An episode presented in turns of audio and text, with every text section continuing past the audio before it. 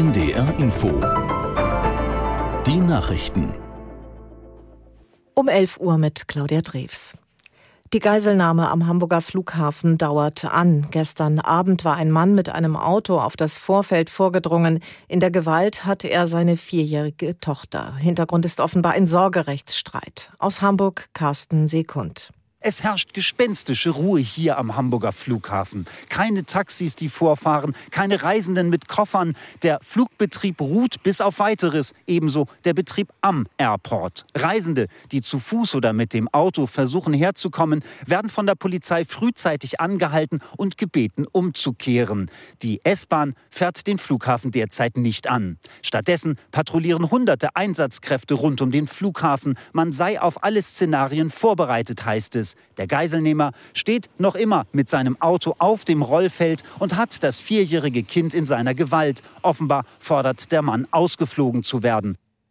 Die israelische Armee hat seit Beginn des Bodeneinsatzes im Gazastreifen nach eigenen Angaben mehr als 2500 Ziele angegriffen. Wie ein Sprecher mitteilte, arbeiten Luftwaffe und Marine im Verbund gegen die islamistische Hamas. Truppen gingen dann im Nahkampf gegen Terroristen vor. Für heute hat die Armee erneut Zivilisten im Norden des Gazastreifens aufgerufen, in den Süden zu fliehen. Mit dem Einsatz reagiert Israel auf einen Angriff der Hamas vor vier Wochen. Terroristen hatten im Süden Israels ein Massaker unter Zivilisten angerichtet und zahlreiche Menschen verschleppt. Am südlichen Frontabschnitt in der Ukraine ist es nach russischen Angaben zu neuen Gefechten gekommen. Das Verteidigungsministerium in Moskau teilte mit, russische Luftlandetruppen hätten in der Gegend um Robotine ukrainische Verbände zurückgeschlagen. In diesem Gebiet hatte die Ukraine in den vergangenen Monaten Fortschritte erzielt. Der Vorstoß war zuletzt aber zum Erliegen gekommen. Auch die Gefechte um die Industriestadt Avdiivka gehen weiter. Russland vereitelt verurteilte nach eigenen Angaben ukrainische Versuche, einen beschädigten Leopard 2 Panzer zu bergen.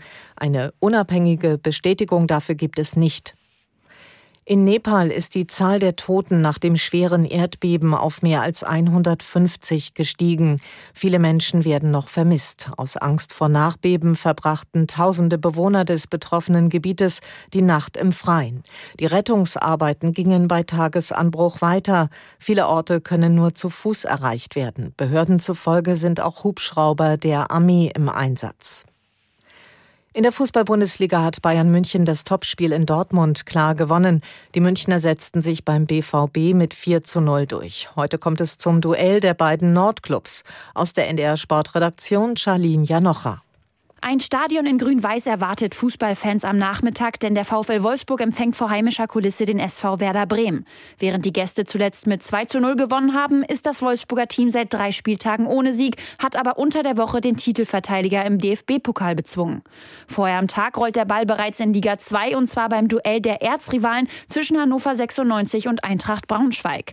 Beide Teams brauchen dringend Punkte. Hannover, um die oberen Plätze nicht aus den Augen zu verlieren, die Eintracht, um als Tabellenschlusslicht ein Lebens Lebenszeichen zu senden. Außerdem hat Hansa Rostock Hertha BSC zu Gast.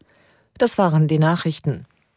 Das Wetter in Norddeutschland. Heute Schauer mit kurzen Auflockerungen, Höchstwerte 9 Grad in Uslar und 12 Grad am Dollard.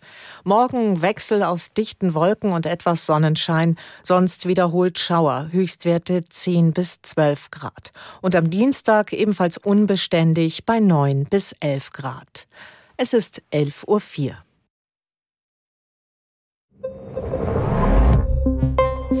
Das ARD Radio Feature. Hören, was dahinter steckt.